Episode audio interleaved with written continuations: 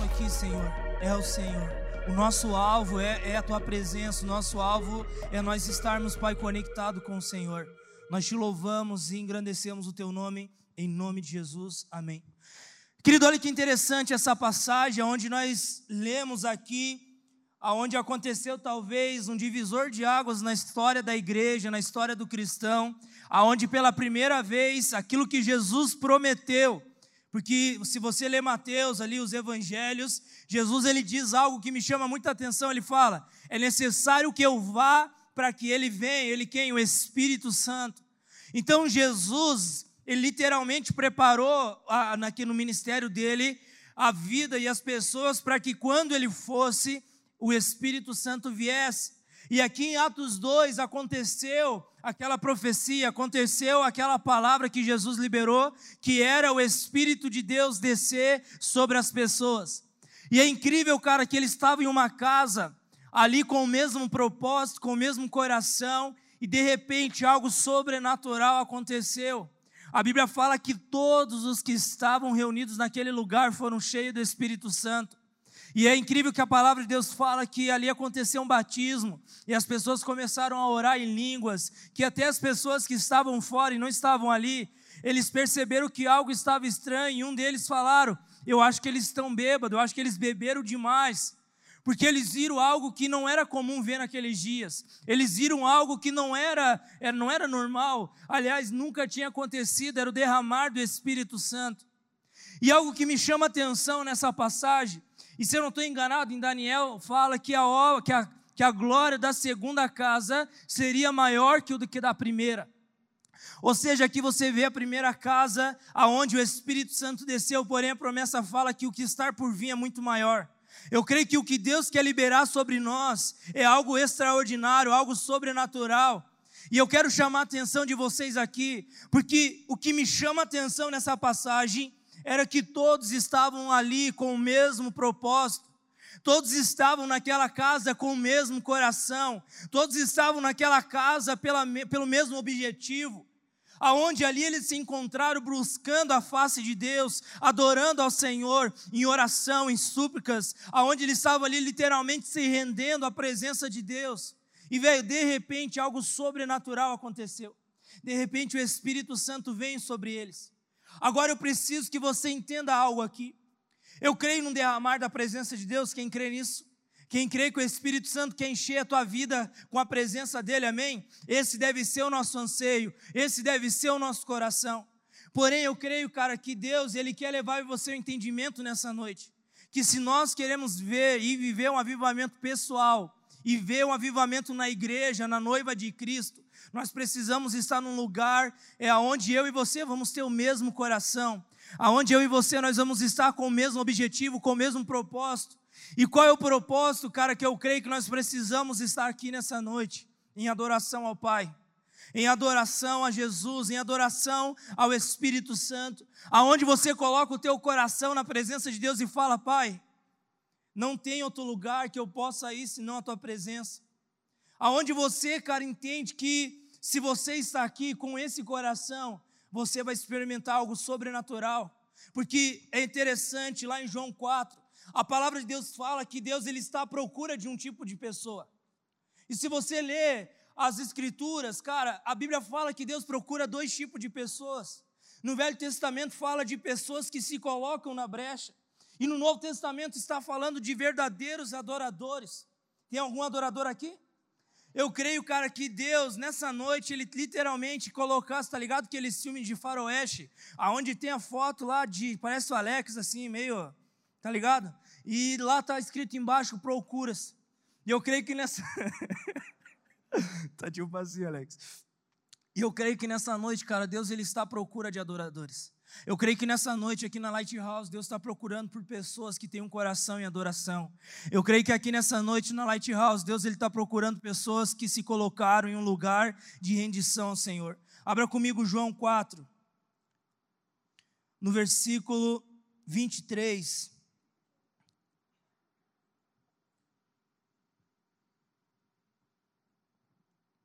João 4, 23 diz assim: No entanto, Está chegando a hora, e de fato já chegou, em que os verdadeiros adoradores adorarão o Pai em espírito e em verdade.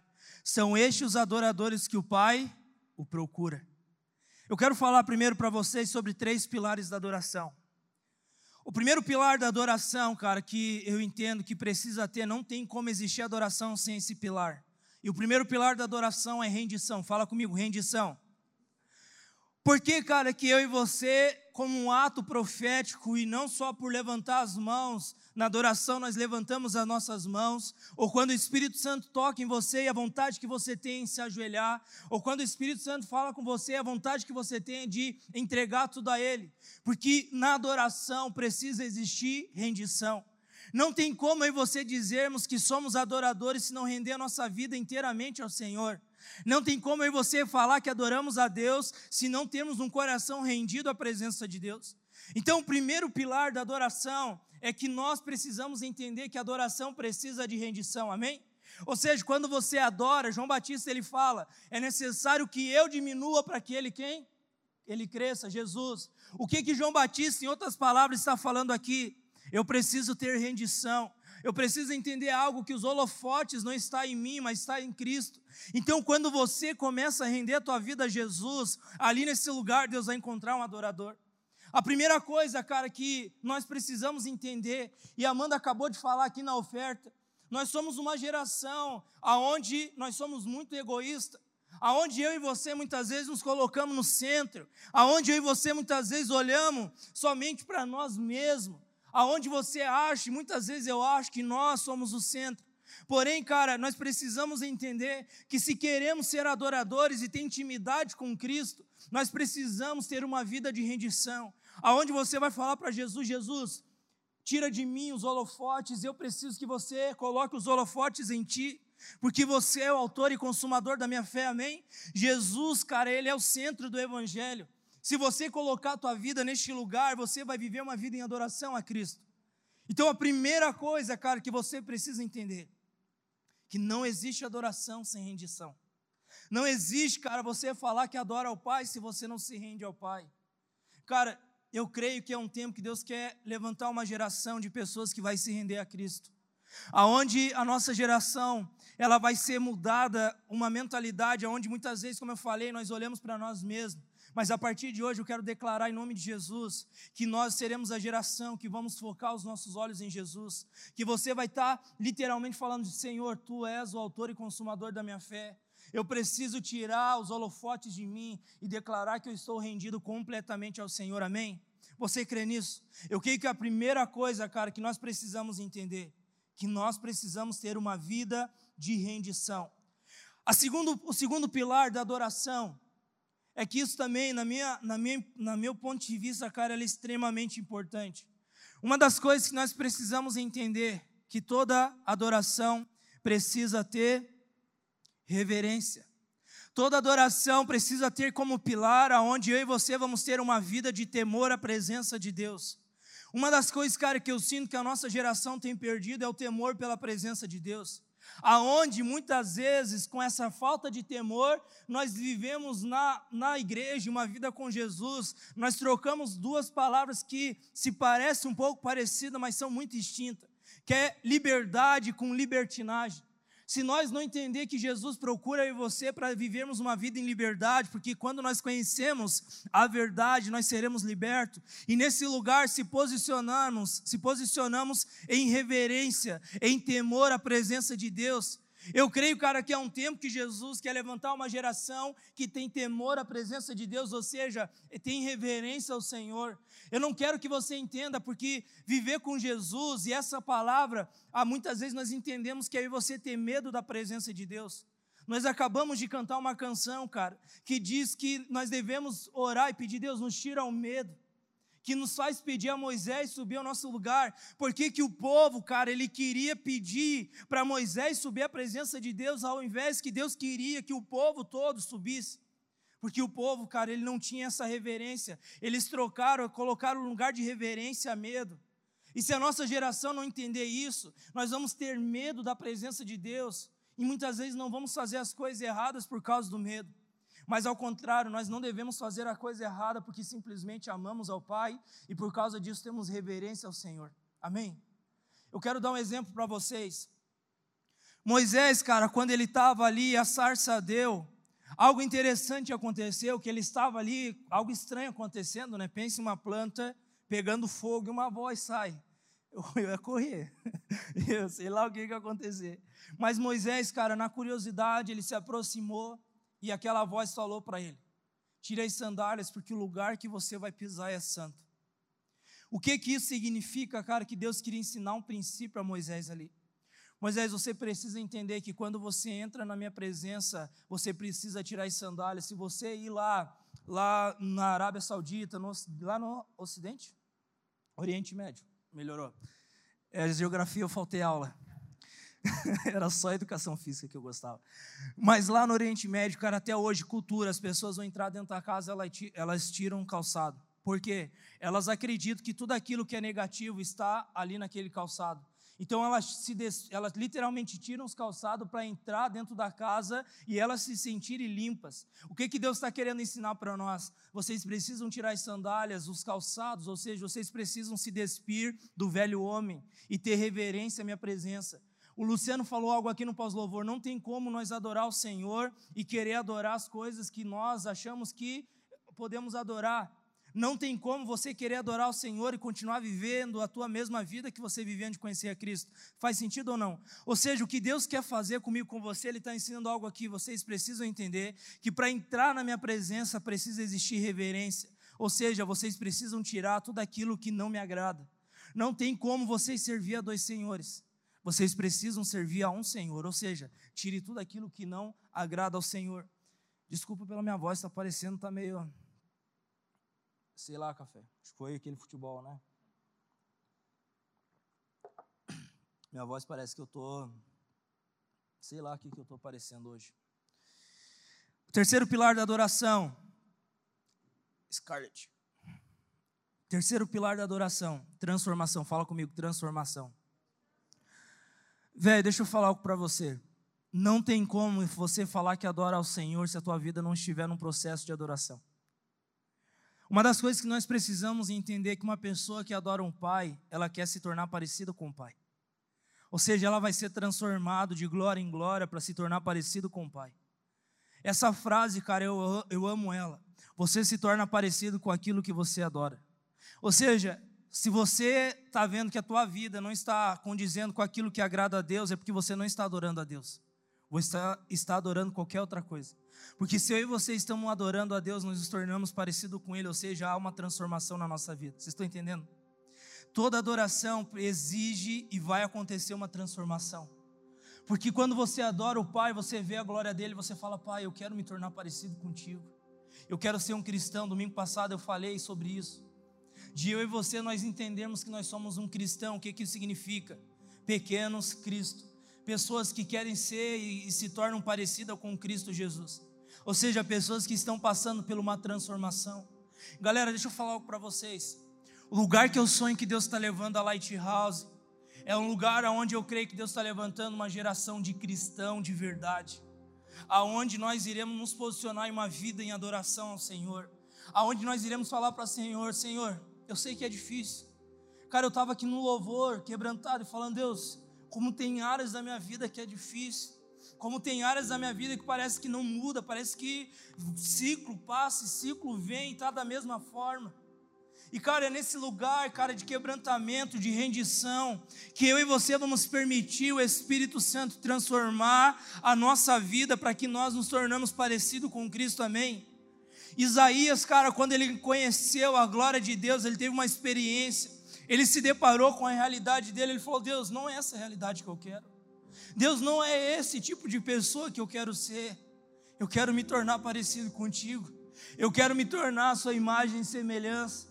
E quando Isaías se posicionou num lugar de quebrantamento, velho, a Bíblia fala que Deus automaticamente enviou um anjo que pegou uma brasa viva do altar e tocou nos lábios de Isaías. De Isaías. O que, que estava acontecendo ali? Deus estava curando o coração de Isaías. Ele estava falando, Isaías, por causa do teu coração a tua vida vai ser transformada. E não só isso, mas eu quero te levantar para você levar essa transformação para as outras pessoas. Vocês estão entendendo, cara? A verdadeira adoração exige transformação. Eu creio, cara, no Evangelho que nós somos transformados de glória em glória, amém? Eu creio no Evangelho, cara, que você chegou aqui hoje e você amanhã não será mais a mesma pessoa. Eu lembro, cara, que quando eu cheguei aqui pela primeira vez, no meu estilão velho malaco que eu era, e Cristo me pegou, cara, Ele começou a tocar e transformar minha vida. Cara, no domingo eu já não era mais a mesma pessoa.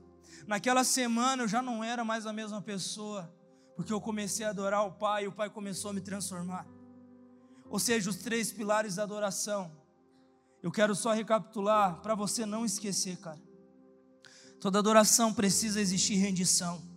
Toda adoração precisa de reverência e toda adoração causa uma transformação. Agora algo que você precisa entender, velho, que adoração, ela tem dois braços. Lá em João 4, 23, a Bíblia fala que Deus procura por verdadeiros adoradores que adoram o Pai em espírito e em verdade. O primeiro braço da adoração, cara, que toda adoração ela é em espírito. Eu quero ler com vocês Romanos 8, 5. Quem vive segundo a carne tem a mente voltada para as coisas que a carne deseja, mas quem vive de acordo com o espírito tem a mente voltada para o que o espírito deseja. A mentalidade da carne é a morte, mas a mentalidade do espírito é vida e paz. A mentalidade da carne é inimiga de Deus, porque não se submete à lei de Deus, nem pode fazê-lo. Quem é dominado pela carne não pode agradar a Deus. Entretanto, vocês não estão mais sob o domínio da carne, mas do Espírito. Se de fato o Espírito de Deus habita em vocês, e se alguém não tem o Espírito de Cristo, não pertence a Cristo. Mas se Cristo está em vocês, o corpo está morto por causa do pecado, mas o Espírito está vivo por causa da justiça. Quero falar algo para vocês, cara, que um dos braços da adoração é eu e você vivermos uma vida em espírito, aonde nós não vamos mais permitir alimentar a nossa carne e viver por causa dela, mas a partir do lugar de adoração você vai falar: Deus, eu quero alimentar o espírito e eu quero viver por causa do espírito. Porque se você se alimenta da carne, você vai viver pela carne, mas quando você alimenta o teu espírito, você vai viver por causa do espírito. Eu não estou falando para você ser um ser espiritual aqui nessa terra. Eu estou falando para tuas atitudes revelarem isso. Que você adora o Pai em espírito. Que você, com a tua vida, fala: Deus, eu preciso te adorar com todo o meu coração. Porque nós não podemos, cara, servir a dois senhores. Vocês estão entendendo? Não tem como você adorar a Deus e adorar o pecado. Isso não vai, não condiz com o que é ser cristão. Ou você vai adorar um, ou você vai adorar o outro. Eu creio que Deus está falando para você e está te levando a você tomar uma escolha nessa noite, aonde você vai falar, Pai, eu quero adorar o Senhor. Mas para isso, cara, você precisa entender que um dos braços da adoração é espírito. Ou seja, não pare de alimentar a sua carne, cara, mas comece a alimentar o seu espírito. Como que se alimenta o espírito? Através da oração, através da palavra de Deus, através do jejum, através de hábitos espirituais, você vai estar alimentando o teu espírito. Eu creio, cara, que Deus quer levantar em mim, quer trazer sobre mim, sobre você, um coração faminto pela presença de Deus, amém? Quem quer isso? Quem quer um coração sedento pela presença de Deus, um coração rendido à presença de Deus? Isso é viver em espírito. É eu e você entender, cara, que os nossos olhos, o nosso coração não está mais nas coisas da carne, mas a partir de agora nós queremos alimentar o nosso espírito. O segundo braço da adoração é verdade. Lucas 6,46 diz assim: Porque vocês me chamam Senhor, Senhor, e não fazem o que, me, o que eu digo. Olha o que Lucas está falando aqui. Por que vocês me chamam Senhor, Senhor, mas não fazem o que eu digo? E lá em João 14,15 diz assim: Se vocês me amam, obedecerão aos meus mandamentos. E eu pedirei ao Pai, e Ele dará a vocês outro conselheiro, o Espírito Santo para estar com vocês para sempre. O outro braço da adoração fala de você, ok, nós recebemos a palavra, e agora o que vamos fazer com a palavra? Colocar em prática. Quando você coloca em prática a palavra de Deus, cara, você está adorando a Jesus. Eu quero falar para você, cara, tem um versículo que eu não coloquei na anotação aqui hoje, aonde diz que as pessoas adoram com os lábios, mas o coração está longe. Eu creio, cara, que isso se comprova nessa passagem que acabamos de ler. Adoração tem mais a ver com a prática do que aquilo que falamos. Adoração tem mais a ver você sair daqui, cara, e você com a tua vida adorar o Pai. Vocês estão entendendo? Através da obediência. Deixa eu falar algo para você. Quando você obedece a palavra de Deus, você está falando para o Pai com as tuas atitudes, Pai, eu te amo. Pai, eu adoro você. Pai, eu engrandeço o teu nome, porque eu sou um cristão e eu quero adorar o Senhor em espírito e em verdade. É nesse lugar, cara, que eu creio que Deus vai derramar a presença dele sobre nós. Um lugar de adoração, um lugar de rendição, de reverência, um lugar de transformação, um lugar onde você vive uma vida no espírito e não na carne, e um lugar onde você se alimenta e pratica a verdade, amém? Eu quero convidar você a ficar em pé no seu lugar, fazendo um favor.